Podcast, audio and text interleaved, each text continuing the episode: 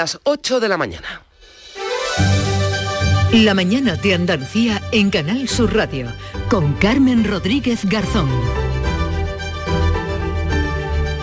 Hoy se cumple un año desde que comenzó la vacunación en nuestro país. 38 millones de españoles, casi 7 millones de andaluces tienen ya las dos dosis y casi 2 millones han recibido ya las tres aquí en nuestra comunidad. Desde hoy ese pinchazo de refuerzo pueden recibirlo los andaluces que tengan entre 50 y 60 años. La Junta considera que la vacuna es el mejor freno para Omicron y por ello solicita más dosis, más vacunas al Gobierno central para empezar cuanto antes a vacunar con la tercera dosis a la población de entre 40 y 50 años. Y es que los contagios por COVID se han multiplicado por 12 en Andalucía en menos de un mes. Los expertos prevén que las cifras además se disparen después de Navidad. Hoy se van a actualizar datos de contagios, fallecidos, hospitalizados, tasas de incidencia no conocemos, no tenemos datos desde el pasado viernes, desde el día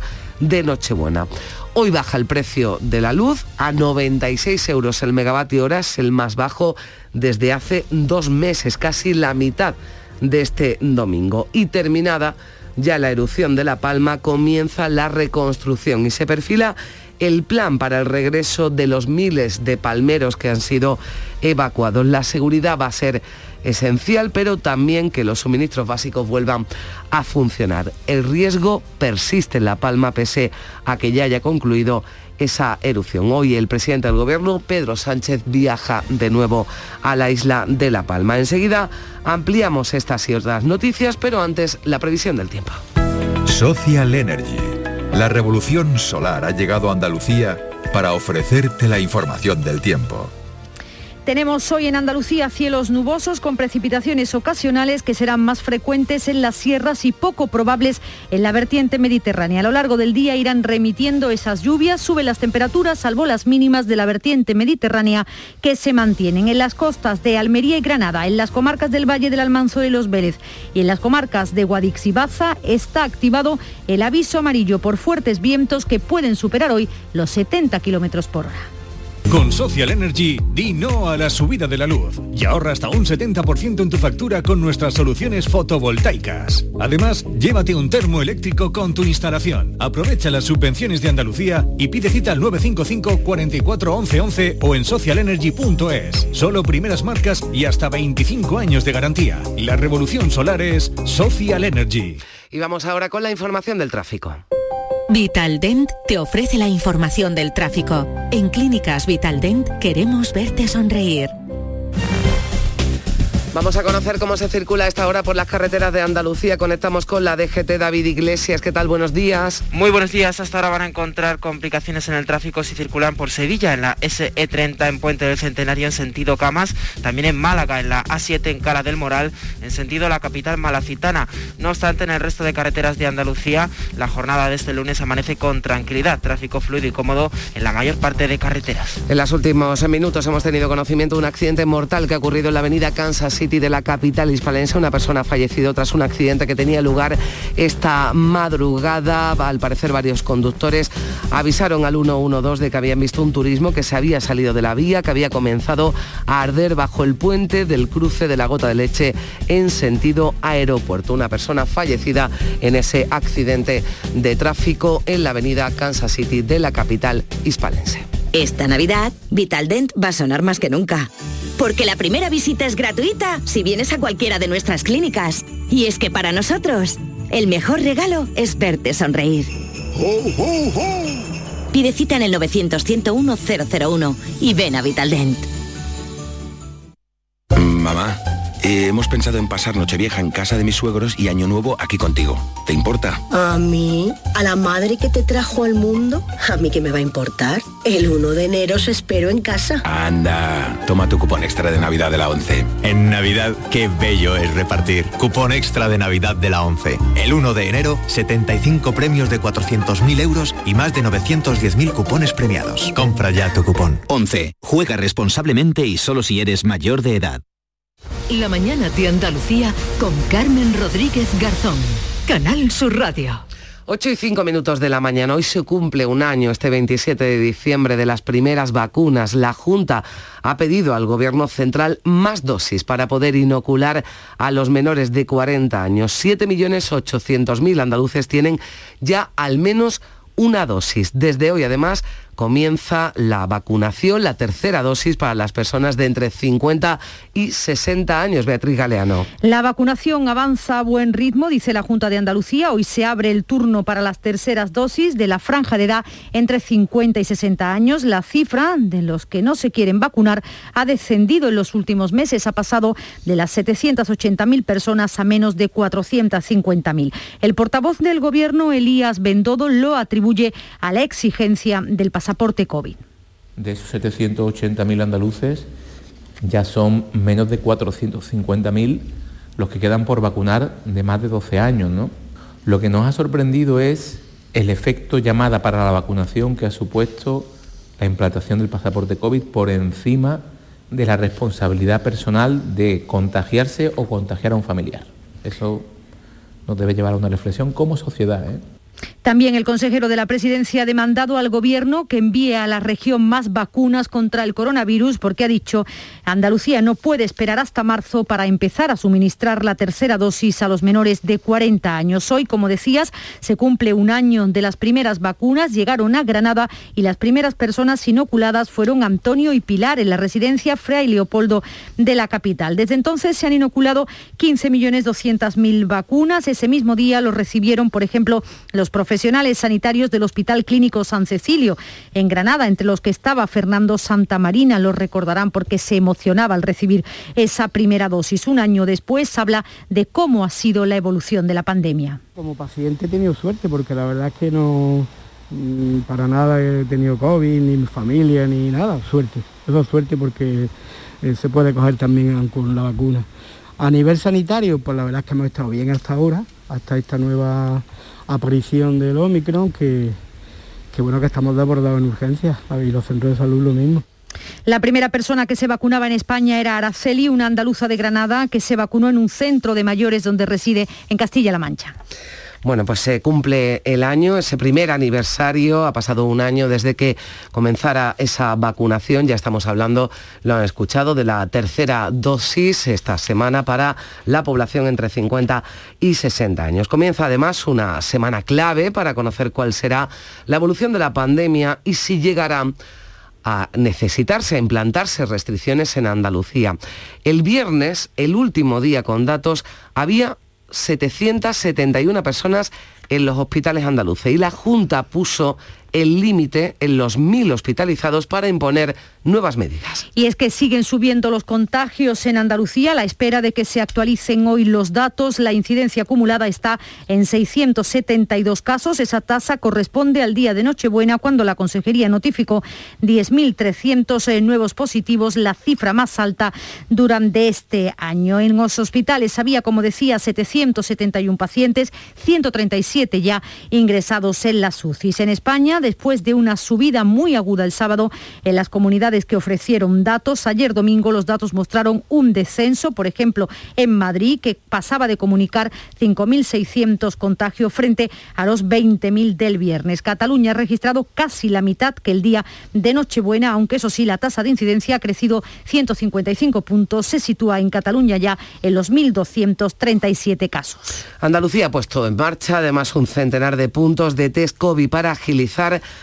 las pruebas diagnósticas y evitar el colapso de la atención primaria. Los test se van a realizar solo a pacientes que sean derivados por el Servicio Andaluz de Salud. Serán los médicos los que lo prescriban o bien los enfermeros de enlace escolar. Los puntos de diagnóstico estarán repartidos por las ocho provincias y es que se prevé un aumento en el número de casos en los próximos días. Los expertos en salud pública por eso creen que solo el pasaporte COVID no es suficiente. Lo dice, por ejemplo, Rafael Bengoa, experto en salud pública que defiende más restricciones, como por ejemplo un confinamiento, aunque sea corto.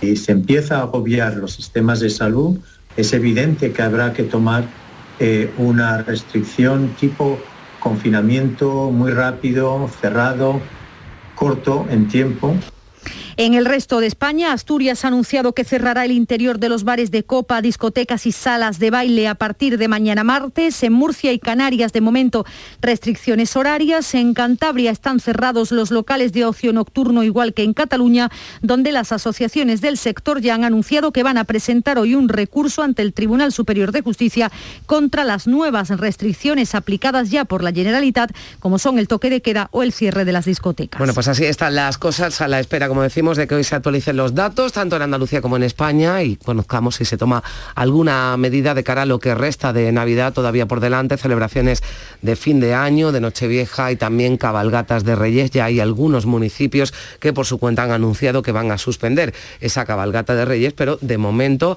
aquí en Andalucía se permite, lo permiten las eh, autoridades que se celebren esas eh, cabalgatas. Vamos a eh, conocer también cuál es la situación hoy por hoy en las residencias andaluzas, hoy que estamos recordando además ese primer aniversario de las vacunaciones que precisamente tuvieron lugar ese 27 de diciembre comenzaron en las residencias de mayores. Eh, ya saludamos a esta hora a José Repiso, que es el director de Cuidados Sociosanitarios de la Junta de Andalucía, de la Consejería de Salud de la Junta de Andalucía. Señor Repiso, ¿qué tal? Muy buenos días. Carmen, muy buenos días. Bueno, pues lo primero, eh, señor Repiso, ¿cuál es la situación en estos momentos en las residencias ahora que está aumentando considerablemente los contagios en Andalucía y en todas las comunidades? Bueno, pues gracias a la tercera dosis está controlada. Tenemos 25 residencias de mayores con casos de usuarios positivos, 10 centros de discapacidad también con, usuarios positivos, pero bueno, después de la tercera dosis pues volvimos otra vez a, otro espacio de tranquilidad, ¿verdad? Mm. Y, bueno, pues ahí, seguimos, ¿no? El contagio comunitario está teniendo alguna repercusión, lógicamente, en los trabajadores, porque bueno, sabemos, los profesionales entran y salen de, su centro de trabajo, pero eh, sigue estando una, una, una palma chicha, como yo, yo suelo decir. Bueno, mm, estamos hablando de 25 centros con casos positivos, pero como nos decía, parece que ninguno grave, ¿no? Que esa tercera dosis de la vacunación ha frenado, ¿no? La, eh, que la enfermedad se manifieste, ¿no? En, en, su fase más grave. Efectivamente, la vacuna lo que sí nos ha constatado, en tanto en la primera dosis como en la segunda como en la tercera, es que eh, pues bueno, el grado de el grado de gravedad eh, de, la sintomatología pues varía y claro nos da cierta tranquilidad en las hospitalizaciones nos da tranquilidad también en los fallecimientos aunque no hay que olvidar que, bueno que las personas vulnerables con, grandes pluripatologías pues causa estragos ¿no? en este tipo de centros las navidades que son fechas para estar con la, con la familia, ¿qué, ¿qué restricciones se están aplicando ahora para que los usuarios eh, bueno, pues puedan salir, puedan ir con su familia, por ejemplo, a pasar eh, alguna de las celebraciones navideñas? Bueno, pues desde el punto de vista de la Consejería de Salud, restricciones ninguna. Todo lo contrario, hemos puesto en valor que nuestros mayores tienen que empezar a hacer vida normal, que no pueden estar continuamente confinados con estos datos en salud que tenemos, ¿no? Esta tercera dosis nos dado tranquilidad y nosotros sí hacemos una serie de recomendaciones tanto a los centros como a las familias, ¿no? Muchas de ellas pues son las consabidas, ¿no? Manos, mascarillas, eh, distancia, ventilación, ¿no? evitar contactos sociales, incluso, bueno, pues salir a restaurantes, esos, estos mayores, ¿no? Y después lo más importante es eh, la vigilancia activa al retorno al centro, al centro social, ¿no? Hay que tener eh, una vigilancia activa de sintomatología, que de alguna manera lo que nos da garantía de coger el virus a tiempo, ¿no? de que no se propague por el resto de, la residencia. Mm. de alguna manera son las recomendaciones. Claro, en la entrada a los familiares, a bueno, pues a amigos, acompañantes que quieran que quieran visitar algún usuario, bueno, la situación ha cambiado porque desde hace ya unas semanas se exige eh, el certificado COVID, ¿no? Para acceder a estos eh, a estos centros y esa es la limitación, ¿no? Que se pone actualmente. Esa es la única limitación, que es la presentación del certificado COVID y eh, insistimos mucho eh, en la vigilancia de sintomatología, porque, bueno, porque es la única manera de evitar que el virus se propague por, la residencia. La, la diferencia entre una residencia y, y, bueno, una casa común al final es la gran concentración de personas vulnerables y que al final todos conviven en un espacio cerrado. ¿no? Mm. Entonces, el, bueno, el tomar esa sintomatología y cogerla a tiempo evita que el virus se propague por el resto de usuarios. Mm, ese pasaporte, ese certificado COVID que va a estar en vigor, esa petición para acceder a las residencias de, mayores hasta el 15 de enero, pero esto, esta medida eh, ¿usted cree que podría o entiende que debería extenderse? Yo entiendo que viendo la incidencia que hay ahora mismo eh, en el ámbito comunitario, deberíamos de, pedir al TSJ la prórroga. Se hará en su momento, esto va cambiando día a día, como estamos viendo, pero llegado el momento, si, las circunstancias son similares a la actualidad, deberíamos de pedir la renovación.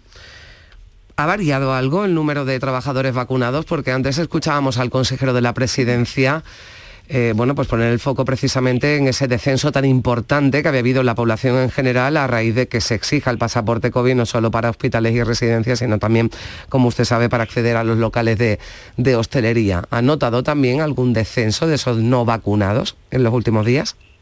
Se ha notado, se ha notado. De hecho, podemos estar alrededor de los 140 eh, profesionales no vacunados.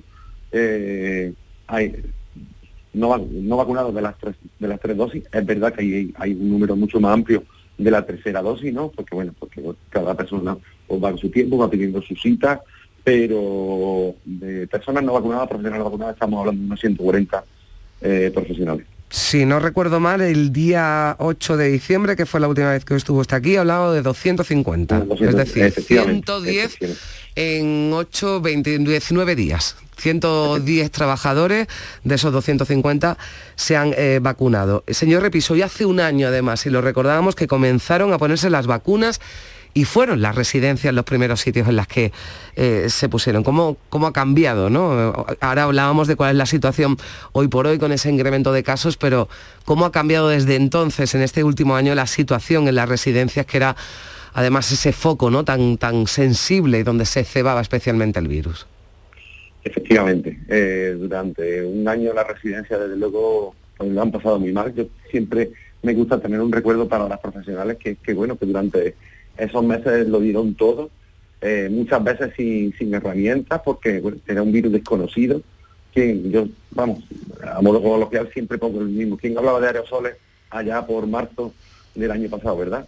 Hmm. Eh, todo era otro tipo de otro tipo de medidas y por ejemplo los aerosoles, pues el tema de los guantes, recordáis que, que, íbamos por, por los supermercados con guantes y muy poco muy, muy poco se hablaba de los aerosoles y verdaderamente se ha demostrado con el tiempo que bueno, pues ese mensaje a las profesionales que durante todos esos meses cuidaron a nuestros mayores, como digo, muchas veces sin, sin herramientas, y, bueno, hoy hemos llegamos hasta aquí, en Andalucía las cifras de, mortalidad y de letalidad en residencia, pues han sido de la, no, en este caso, eh, porcentualmente, pues son de las mejores que hay en España, y ese reconocimiento al sector, a los profesionales sanitarios que tuvieron que, hacerse presentes en este tipo de centros sociales muy desconocido para muchos de ellos y sobre todo a las profesionales que estuvieron cuidando a estos mayores durante esos meses tan complicados. ¿no? Pues esperemos que la situación se mantenga así, situación de tranquilidad en las eh, residencias y bueno, pues nos alegramos ¿no? de que eh, la, la, situación sea muchísimo, muchísimo más tranquila de la que podíamos hablar hace un año antes de que comenzara esa vacunación, ya con la tercera dosis y esto también pues hace que eh, la gravedad de, la enfermedad pues no llegue especialmente a estos centros, pero recordamos que son personas muy vulnerables y hay que extremar todavía aún más la, precaución cuando se acuda a alguno de estos centros o cuando uno de nuestros mayores ¿no? nos acompañe esta Navidad. José Repiso, muchísimas gracias por estar con nosotros, director de Cuidados eh, Sociosanitarios de la Junta de, de Andalucía. Se lo agradezco mucho. Un saludo y que tenga felices fiestas. Felices fiestas, Carmen. Muchas gracias. 8 y 19 minutos de la mañana. La mañana de Andalucía. Hay un sentido con el que no nacemos. Vive en el alma de la gente. Tiene más fuerza que el mar, más que las corrientes. Sentir que puedes cuando otros dudan de que puedas. Dejar de oír las dudas que hay ahí fuera y así escuchar lo que susurra tu alma. Y en la oscuridad, ver solo luz. Ver solo calma. Es la actitud la que nos hace capaces. Grupo Social 11. Feliz Navidad. Navidad. Los ojos de los niños adquieren un brillo especial, el brillo de la ilusión. Buenos pensamientos, deseos, gestos, buenas acciones. Nos conmovemos por los recuerdos, por quienes nos rodean y por los ausentes. Y sobre todo, por los recién llegados a la vida. La vida que vuelve a ser un renacer emocionante de luz y esperanza por un mundo mejor. Navidad Un hermoso sueño que todos guardamos y que guardamos en tu caja de los sueños. La radio. Feliz Navidad. Canal Sur Radio. La Navidad de Andalucía. La mañana de Andalucía con Carmen Rodríguez Garzón. Canal Sur Radio. 8 y 20 minutos de la mañana, la Agencia Estatal de Meteorología mantiene activos hoy los avisos amarillos por fenómenos costeros en Granada y Almería. Después de un fin de semana con lluvias generalizadas, especialmente fuertes en Sevilla, en Córdoba, en Cádiz y también en Málaga. En Sevilla se han producido más de 200 incidencias a causa del temporal. En Córdoba lo más grave ocurría en Villafranca. Se desbordó el arroyo La Cobata y provocó la negación de varias calles. También en la provincia de Cádiz, temporal con inundaciones en La Janda y carreteras anegadas. La cara amable del temporal es que las lluvias riegan el campo y permitan que, permiten que suba el agua del nivel de agua embalsada en los pantanos, aunque la aportación total no se va a conocer hasta dentro de unos días. Están contempladas en las situaciones excepcionales de sequía decretadas por distintas zonas de Andalucía, por eso los agricultores esperan que con estas lluvias sean suficientes para evitar las restricciones en el riego agrícola. Miguel Pérez secretario provincial de COA. Por regla general ha llovido bastante bien. El campo que estaba muy seco se ha tragado prácticamente todo el agua. Eh, vamos a tener pasto seguro para la ganadería extensiva y eso significa que, que ha llovido de una forma pues bastante positiva, bastante bien. Las lluvias han permitido que se pueda trasvasar agua desde la cuenca del río Guadiaro a la del río Guadalete. Este agua quedará almacenada en el pantano de los Hurones. En Jaén, sin embargo, las lluvias han provocado un parón en la recolección de la aceituna. Y hablamos del volcán de La Palma, del volcán de Cumbre Vieja, ya extinguido. Comienza ahora la reconstrucción de todo lo que la lava, ha sido mucho, todo lo que la lava ha destrozado durante 85 días. Hoy el presidente del gobierno visita de nuevo la isla.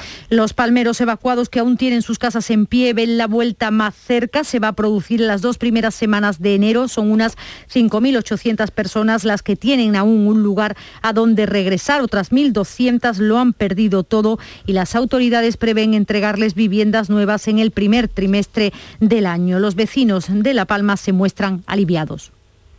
Darle gracias a Dios, mi niña. ¿Qué podemos decir otra cosa que eso? Pero todavía no me lo creo, porque fue tan grande. ¿Ha terminado?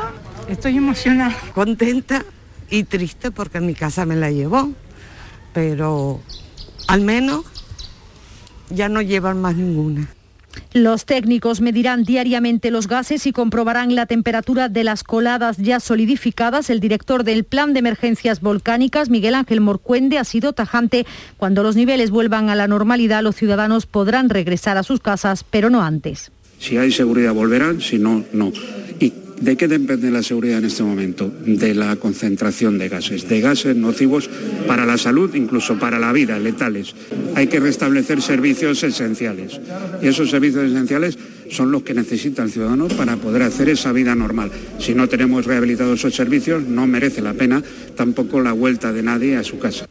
La seguridad es prioritaria porque la emergencia no ha terminado, lo reconoce también el sismólogo del Instituto Geográfico Nacional, Itaiza Domínguez. Todavía hay riesgos para la población, la emergencia no ha terminado y los riesgos principales son eh, pues la, emisión de gases, todavía las coladas y el cono volcánico se están enfriando. Hay que pensar que todavía hay muchas lavas con mucha temperatura ahí dentro que se están enfriando poco a poco y están emitiendo gases a la atmósfera con lo cual las zonas restringidas todavía se tienen que mantener así durante un tiempo hasta que esos gases vayan disminuyendo. Esto se irá evaluando, esto es algo que se irá haciendo poco a poco, no se puede decir una fecha. Pedro Sánchez visita hoy la isla por octava vez. Vamos a saludar a esta hora a Jesús Ibáñez, que es catedrático de Física de la Tierra de la Universidad de Granada. Señor Ibáñez, ¿qué tal? Muy buenos días. Hola, buenos días, ¿qué tal? Bueno, persiste ¿no? el riesgo una vez que ha quedado eh, extinguido ya este volcán. Aquí no, no acaba todo, escuchábamos a los expertos, ¿no? El riesgo está en los gases, que todavía, bueno, pues quedan, no sé si días, ¿no? Semanas para que, para que ese peligro pase. Es que yo no sé por qué dicen que está extinguido. Es decir, eh, la palabra extinguido, un volcán está extinto cuando lleva, lleva más de 10.000 años sin entrar en erupción. Entonces, Puede ser que este volcán haya entrado en reposo, hasta ahí no tengo yo ninguna duda. Puede ser que este volcán no tenga emisión de lava, eh, como han comentado, fluida, tampoco tengo ninguna duda. Pero de aquí a declarar que el volcán está apagado, yo creo que simplemente es un deseo por parte de, la comunidad social, los políticos, ustedes los medios de comunicación, pero un volcán no se puede considerar extinto hasta que haya pasado 10.000 años después de que haya habido una erupción. 10.000 años, o sea, es decir... Como mínimo, hay algunos que hay que esperar medio millón de años. Ya, o sea que el volcán ahora este estaba en reposo también, ¿no? De la exactamente, última ahora mismo está en reposo. Mire, vamos a ver, en, en Islandia, en el marzo pasado, entró en erupción un volcán en la isla de Rey- en la península de Reykjavik. Hmm. Ese volcán dejó de emitir lava en el mes de agosto. Actualmente está en el estado de alerta eh, después de tres meses por una gran crisis sísmica y porque potencialmente va a entrar en erupción dentro de pocas semanas.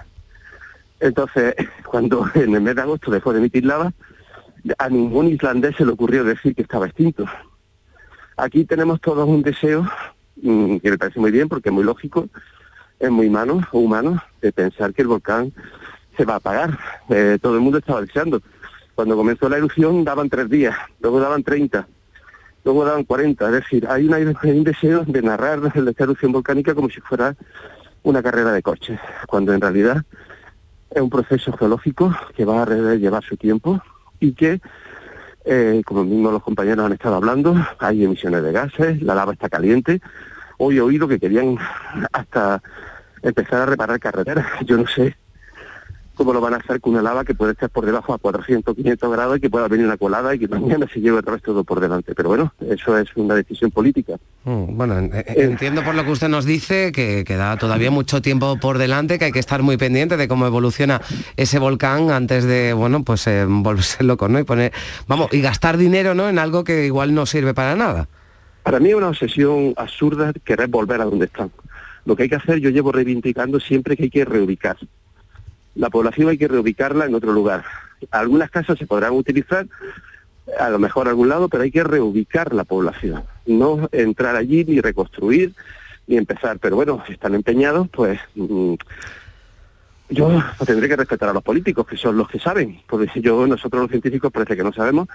Entonces, pues bueno, pues dejemos el papel al político, que es el que más sabe en este caso, ¿no? Bueno, pues yo, Pero- yo creo que ustedes saben más y por eso le hemos llamado, señor Ibáñez, para que, para que nos cuente, aunque nos hayamos podido llevar cierto chasco, ¿no? Pero la realidad es la que es la que es y el volcán está en reposo, nos lo dice usted, pero ¿hay alguna forma de saber si puede entrar otra vez en erupción pronto? O sea, si puede volver esa lava. Esto es imposible de saber ahora. Eso es imposible de saber y eso va a llevar su tiempo.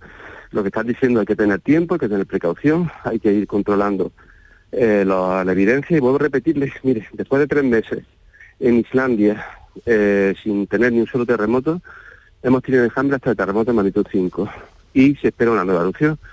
Entonces no se sabe. Simplemente hay que tener la paciencia y por eso es mucho más fácil la reubicación. Es decir, vale, pidamos fondos europeos, que para eso están los gobiernos, para eso está la solidaridad europea, y reubiquemos.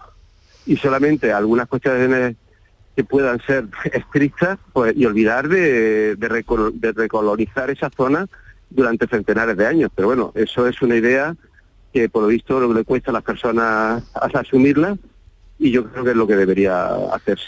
Bueno, pues vamos a ver si el presidente del gobierno ha escuchado a los científicos y hoy que está de visita en la isla, pues no sé, nos dice algo de lo que usted eh, nos está diciendo, que además es, bueno, pues tiene una base además científica sin duda, así que yo le agradezco mucho Jesús Ibáñez, catedrático de Física de la Tierra de la Universidad de Granada, que nos haya acompañado y nos haya clarificado muchas cosas que seguramente estábamos eh, contando mal. Muchísimas gracias por estar con nosotros. Un saludo. Pues feliz Navidad y feliz año a todos. Igualmente, bueno, pues el volcán está en reposo, no está extinto. Lo que sí es una buena noticia, eh, que hoy va a ser una realidad, y es que el precio de la luz, y esto sí es verdad porque así lo establecen los operadores en el mercado mayorista, continúa la baja y por primera vez en casi dos meses, hoy va a caer, Beatriz, por debajo de los 100 euros. Va a costar 96 el megavatio hora, estamos hablando casi la mitad que este pasado domingo. Pues sí, son cifras que parecen hoy increíbles. Por tramos horarios el precio máximo de la luz será- se dará entre las 6 y las 7 de la tarde con 207 euros. El mínimo va a estar en solo 2,67 euros. Se ha registrado ya entre las 2 y las 6 eh, de esta mañana. Bueno, y también eh, hoy les eh, contamos que otros eh, 9.700 trabajadores han salido del ERTE en Andalucía en noviembre, el penúltimo mes del año que ha marcado la cifra más baja de trabajadores afectados por ERTE en Andalucía.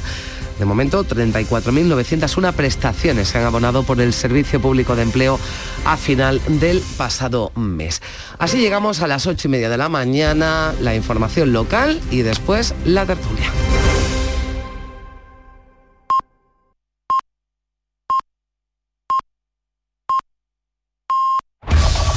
En la mañana de Andalucía de Canal Sur Radio, las noticias de Sevilla. Con Araceli Limón. Muy buenos días, 16 grados de temperatura tenemos a esta hora en Sevilla. Esperamos una máxima cercana a los 20 grados y lluvias, pero eso sí, mucho más débiles que la de los días anteriores que han llegado a provocar mil incidencias en la provincia de Sevilla.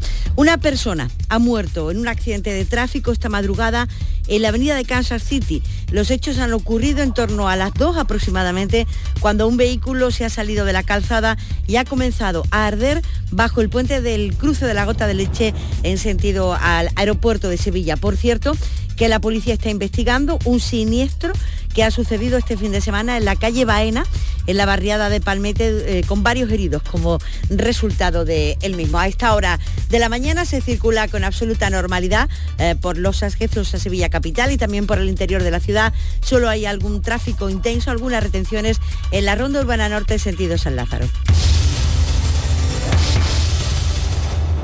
No dejes pasar tu oportunidad. Descuentos inimaginables. Ahora es tu momento. Aprovecha descuentos de hasta y tantos euros.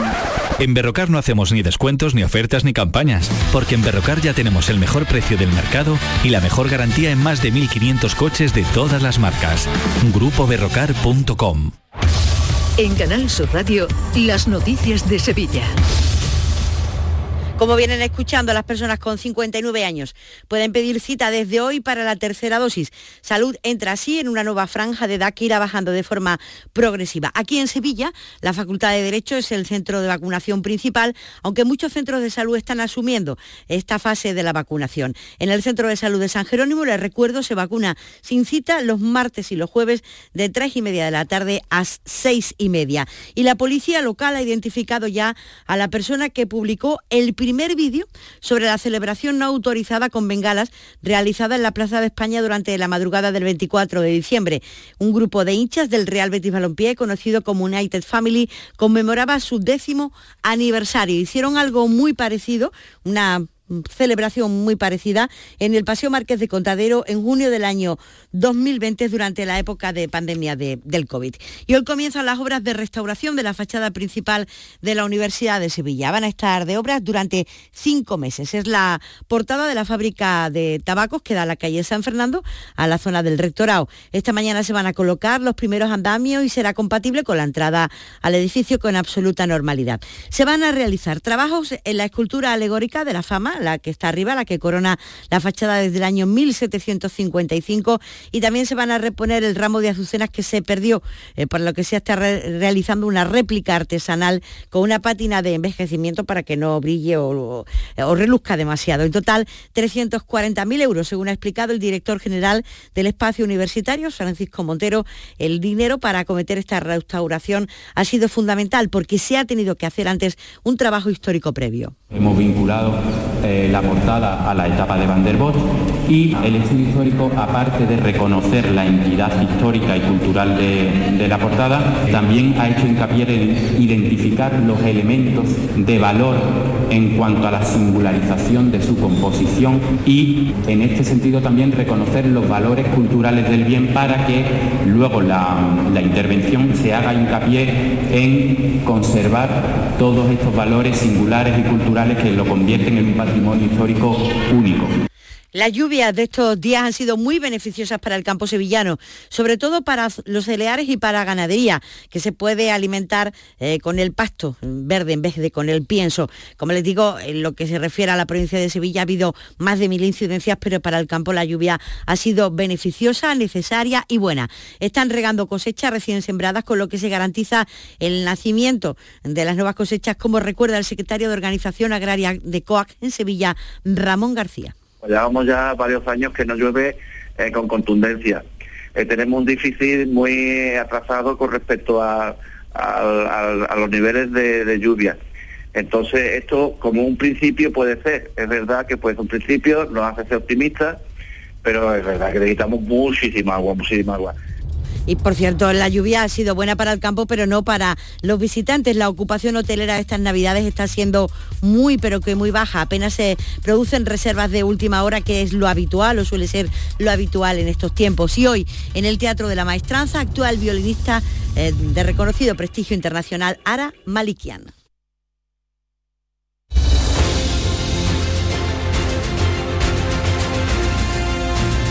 8.35 minutos de la mañana, continuamos aquí en la mañana de Andalucía en Canal Sur Radio. Enseguida vamos a comenzar nuestro tiempo de opinión, de análisis en la tertulia en la que hoy nos van a acompañar. Lo vamos a saludar enseguida Javier Caraballo, Kiko Chirino y Ana Pérez Luna.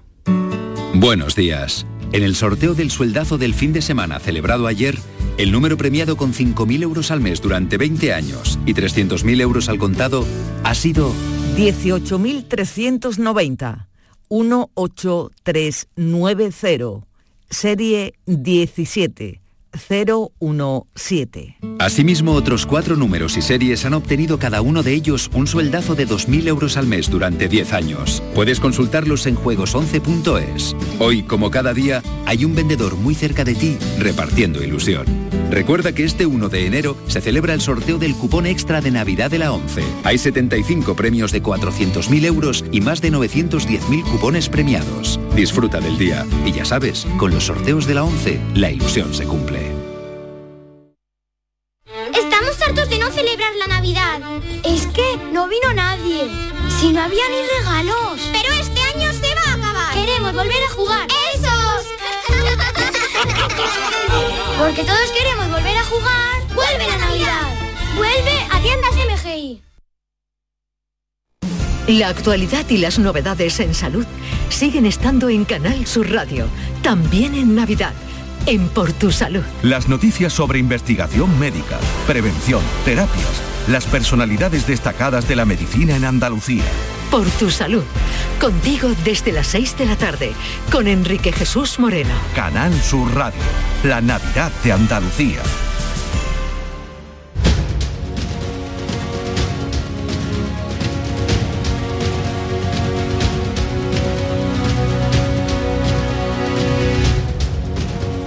La mañana de Andalucía en Canal Sur Radio, con Carmen Rodríguez Garzón.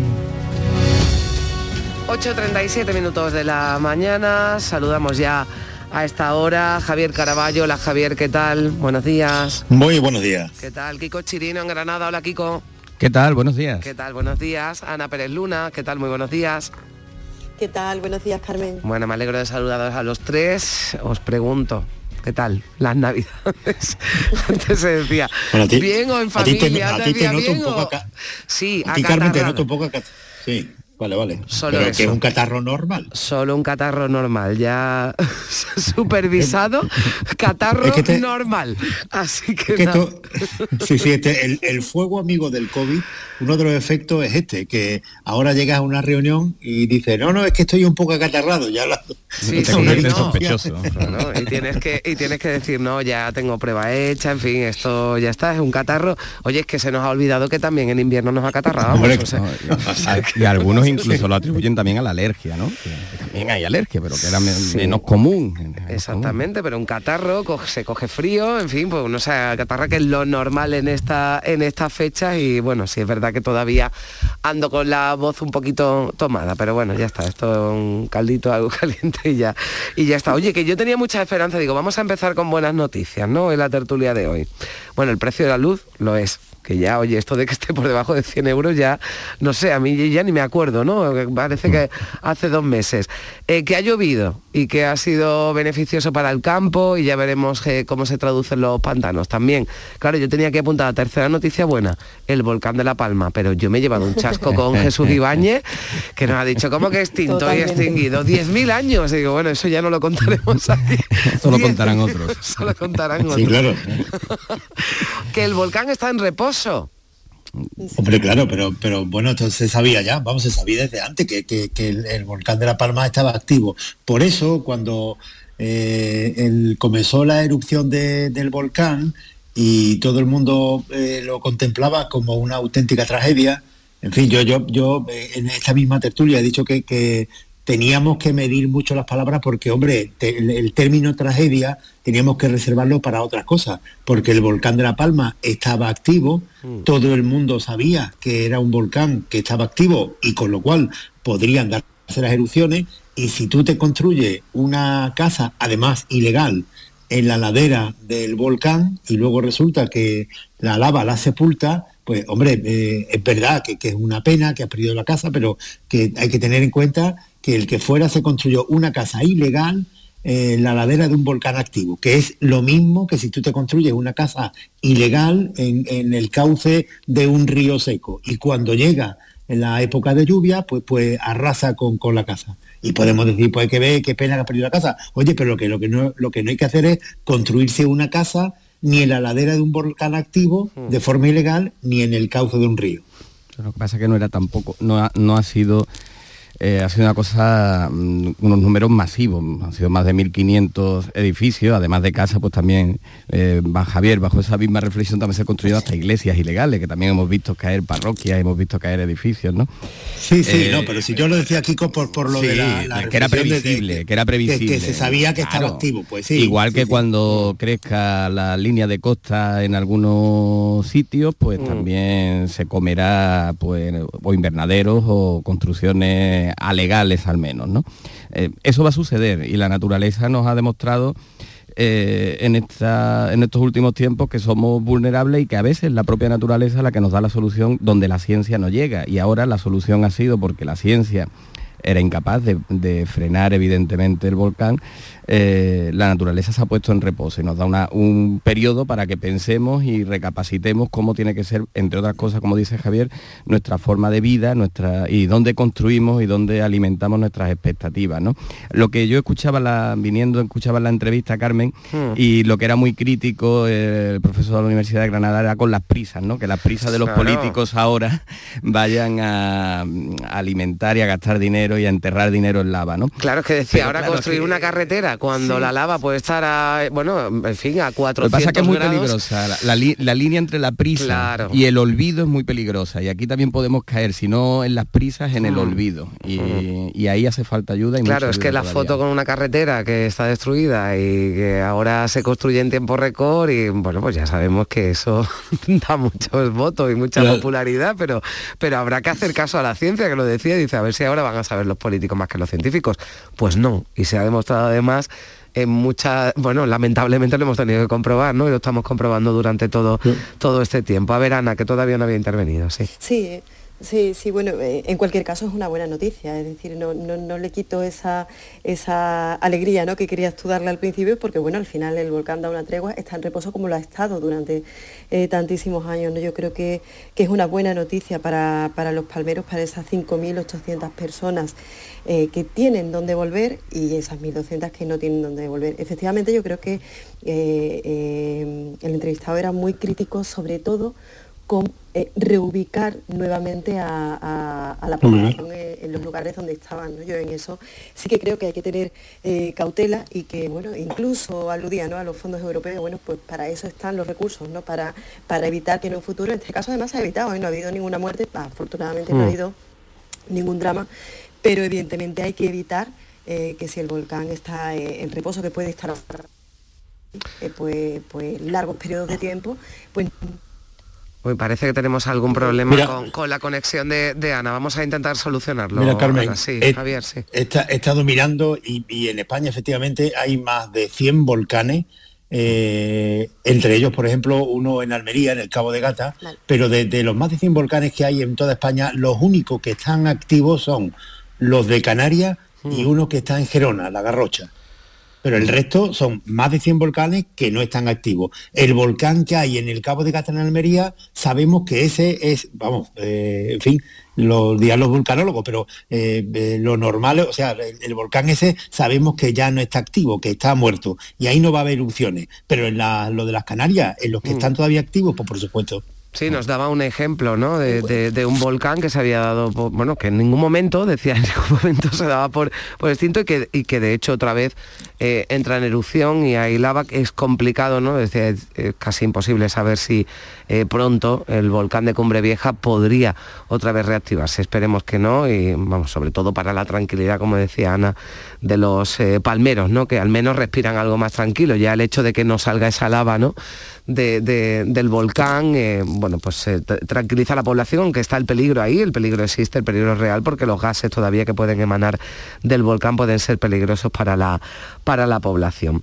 Bueno, vamos a, a hablar de la pandemia, si os parece, porque, bueno, desde el viernes no tenemos datos, eh, lo de hoy puede ser de traca, ¿eh? Eh, tanto por parte del Ministerio como de- de- del Gobierno andaluz, porque hablamos de sábado eh, y domingo en plena Navidad y con, la, con el incremento de, de COVID que estaba desbocado ¿no? la semana pasada cuando íbamos conociendo diariamente la cifra de, contagios, de hospitalizados, de fallecidos.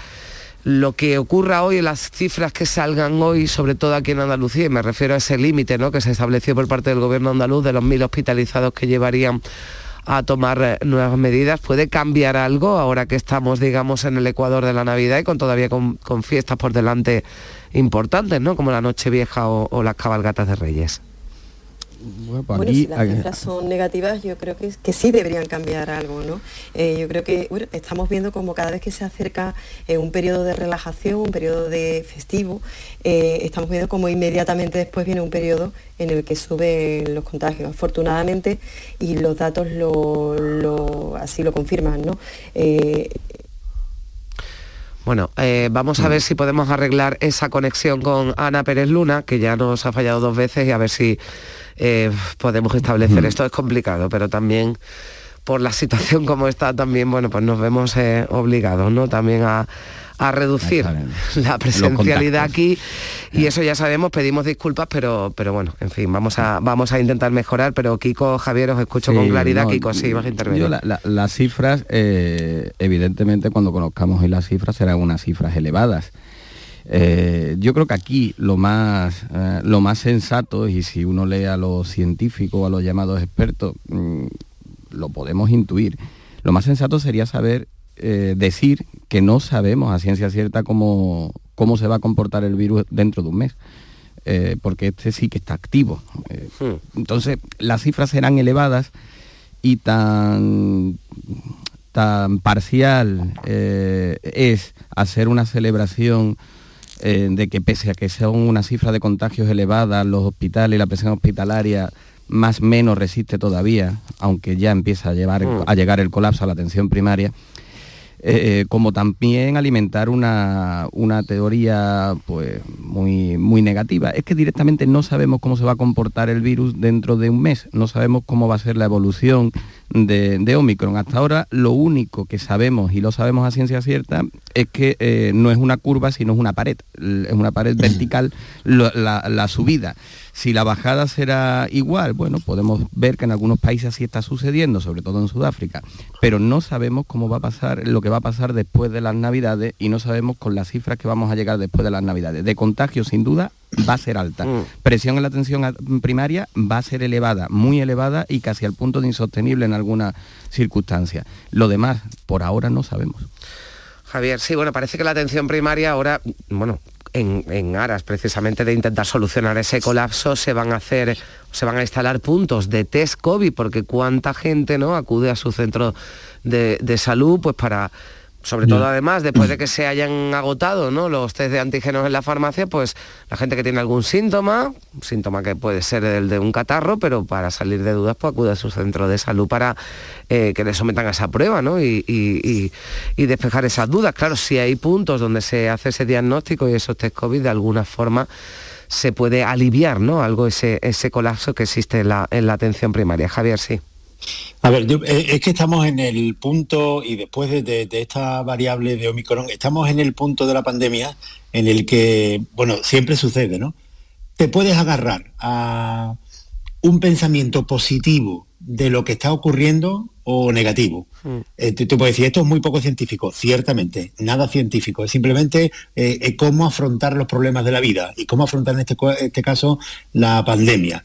Pero eh, atención que esto es poco científico, pero tampoco los científicos nos dan mucha más certeza, porque esta es una de las variables, esto no es una variable, esto se mantiene constante durante toda la pandemia, el poco conocimiento que se tiene del comportamiento de este virus. ¿Quién nos iba a decir que eh, después de, la vacunación, en el caso de, Andalucía, bueno, en España muy elevada, ¿no? que somos un país récord en el mundo, con, una, eh, con un nivel de vacunación tan alto, iba a venir una variable que es mucho más contagiosa, pero menos agresiva que las anteriores, mm. y sin embargo, otra vez nos iba a poner de rodillas. Es que esto no, no lo podía decir nadie.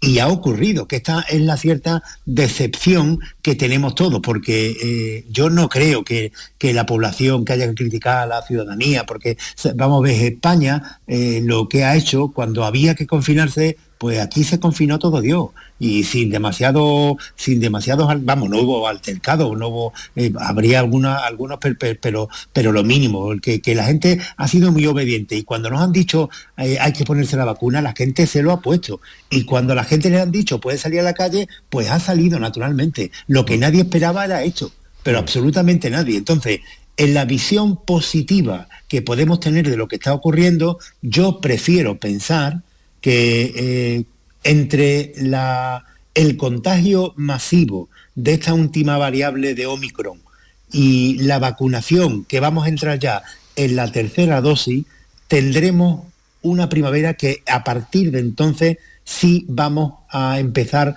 a decir que la, la COVID-19 está controlada, pero a nivel científico, de luego, no hay ninguna garantía de esto. Pero como no lo sabemos, no sabemos ni sí ni que no, yo prefiero pensar que esto además que se ha adelantado, porque se esperaba a mitad de enero, como se ha adelantado que a final de febrero, principios de final de enero, principios de febrero, empecemos ya a mirar la COVID-19 como pensábamos que le íbamos a mirar esta Navidad. Bueno, fijaros, en las residencias también, perdona Ana, en las residencias que hablábamos antes con, con José Repiso, ¿no? Desde bueno, hoy se cumple un año, ¿no? Desde que llegaran esas, eh, esas vacunas o se, produjeran esas primeras vacunaciones, precisamente en las residencias de ancianos, donde ya, bueno, pues todos los residentes tienen la tercera dosis y ya casi que el virus, bueno, habla de 25, 25 eh, residencias, ¿no? Que tienen, que tienen algún caso, pero ninguno grave. Es decir, la, vacunación y el refuerzo de la vacunación funciona funciona, o sea, en eso no hay ninguna duda y por eso además hoy comienza aquí entre los 50 y los 60 años, se quiere acelerar para que también a la población de, 40 años ya también se le inocule esa tercera dosis que se está haciendo en otros países y está claro que está funcionando, que es la única arma ¿no? que tenemos junto a las medidas de prevención para poner freno, para que la variante Omicron al menos no, no muestre ¿no? su cara, su peor, su peor cara. Ana, sí, perdona. Sí, eh, a ver, eh, no sé si se me escucha ahora bien. A ver, yo lo que eh, sí es cierto que la evolución es positiva, eso yo creo que, que, es evidente, ¿no? Es cierto además que, bueno, en un tiempo récord se han destinado recursos a la investigación, yo creo que ha sido pues toda una evolución muy positiva, pero sí es cierto que difiero con Javier en, el tema de la responsabilidad individual. Es cierto que la población en general tiene una actitud o un comportamiento responsable, pero también hemos visto imágenes que, bueno, que desearíamos no haber visto, ¿no? Entonces, en ese sentido, sí que es cierto no, no podemos confiar todo a la responsabilidad individual y, en casos como el que actualmente tenemos encima de la mesa, ¿no?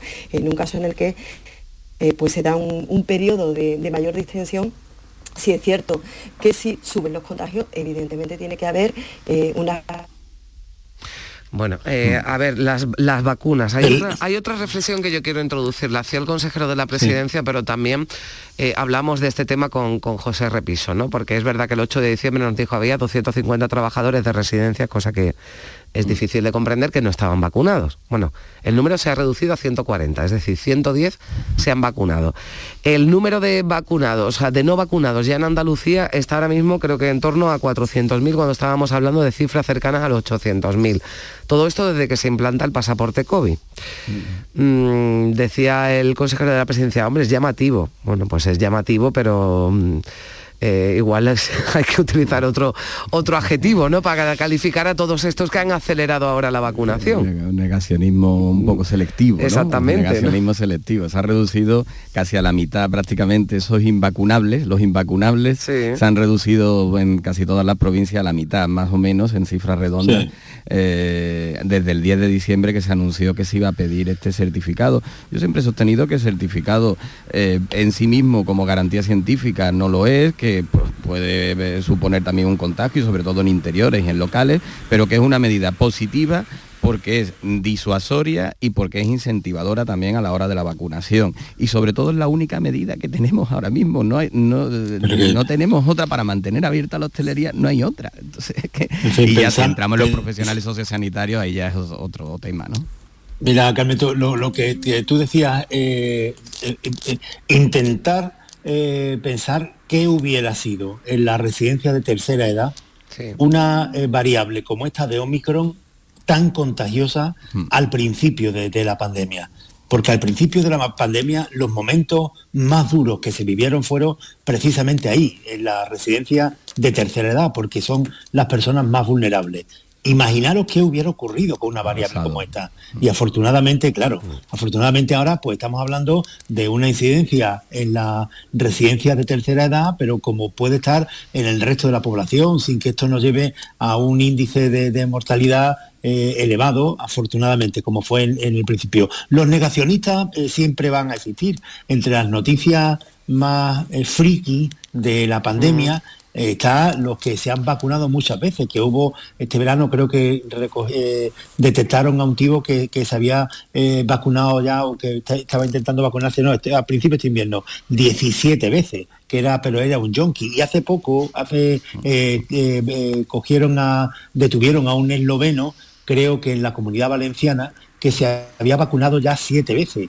Y porque, porque hay, hay un, un comercio eh, negro de, de- de pasaporte. El eslovaco este, el Mm. esloveno se vacunaba y iba con, con pasaporte de tipos que no se querían Mm. vacunar, con la documentación esa, para conseguir el pasaporte, el pasaporte Bueno, se sanitario, el han, se han pasaporte llegado COVID. a situaciones esperpénticas, incluso en Italia, Claro. ¿no? Quien, quien acudía con un brazo, Un brazo en de fin, de plástico. plástico, ¿no? Para... Pues, pues tú fíjate sí que sirve, si sirve el, el- como elemento disuasorio Sí. el pasaporte COVID. Sí. Porque si, si, si Pero- lleva incluso a pero la dice, dice, muy, decir- dice muy poco de, de- de la Hombre, bueno, pero- bueno, de pero una minoría, tres de una- locos, ¿eh? sí, es verdad, de una minoría, porque afortunadamente la verdad que la mayoría ha respondido, bueno, pues a ese llamamiento a la vacunación, que además ha resultado ser efectivo y que venía acompañado además de evidencia eh, científica. Por cierto que Bendodo ha pedido más vacunas. Ya empezamos aquí otra vez que esto ya lo habíamos eh, dejado, ¿verdad? Era una reclamación que, bueno, estaban llegando eh, vacunas, pero ahora dice que tienen que llegar más aquí a Andalucía para que se acelere la, la tercera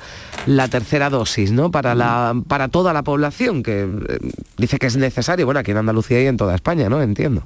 Bueno, pues yo, yo es lo que pasa es que no sé si ese planteamiento eh, tal que así en este momento. Mm, Hace un año, cuando tal día como hoy se puso la primera vacuna y recuperamos la portada de Antonio, que fue el primer vacunado de Andalucía, Sí. llegaban pues a Granada, que repartía toda Andalucía Oriental, llegaron Mm. menos de 2.000 dosis, ¿no?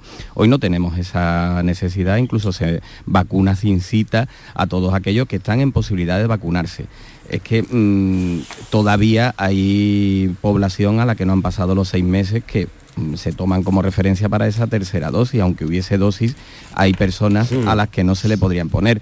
Mm, Yo creo que tienen que, desde luego, mm, lo que no se puede es esperar a poner la tercera dosis siempre que sea posible. Ahí yo sí defiendo la, la posición, sea de quien sea quien tenga ese discurso. Eh, A mí cuando decía el otro día eh, el presidente del gobierno que, es, que se había llegado a un compromiso de acelerar la vacunación de la tercera dosis, que yo creía que ahí estábamos ya, ¿no? Creía Sí. que la vacunación se ponía, la tercera dosis, a todo el que quería y estaba disponible, se le ponía ya. Pero pa- no sé si vamos a empezar también con un discurso ahora mismo de, mm, de política y de enfrentamiento y confrontación en un tema como este. Javier. Sí, yo coincido con, A con ver, Kiko en a ver, que Ana, sí, realmente venga, no sí creo que haya, no sé, a ver si ahora. Sí, sí, venga, venga. Eh, Coincido con Kiko en que realmente no creo que haya una necesidad de, de vacuna urgente en Andalucía o que vayan a llegar menos vacunas. Sí que lo enmarco quizás un poco más en esa estrategia ¿no? que tiene el gobierno andaluz de cada vez que asoma un problema eh, responsabilidad, responsabilizar al gobierno central, ¿no? Eh, rápidamente pues exijo que hayan más vacunas, ¿no? Y en ese sentido, bueno, pues eh, lamentablemente en los meses que, se acercan y con el horizonte electoral creo que vamos a ir viendo cómo el gobierno andaluz sube el tono en ese sentido. ¿no? Sin embargo, no, no sé hasta qué punto esta, esta estrategia puede eh, ser rentable porque bueno, al final los andaluces votarán al gobierno andaluz no por lo que deje de hacer el gobierno central, sino por lo que haga el propio gobierno andaluz, por su gestión. A ver, 20 segundos, Javier. Pues, pues que 20 segundos, que, que- que yo creo que tendría que haber eh, más, eh, más grandeza en la política española y que por lo menos en esto contemplemos que las cosas han funcionado bien porque el gobierno de España ha comprado muchas vacunas y a tiempo y las autonomías como la andaluza las ha administrado eh, de forma masiva y a tiempo. Y la 20 población segundos. ha respondido. Yo creo que aquí también, también es verdad. También, también. Creo que, que aquí se ha arrimado el hombro todo. Bueno, vamos a llegar a las 9 y enseguida continuamos la tertulia aquí en la mañana de Andalucía.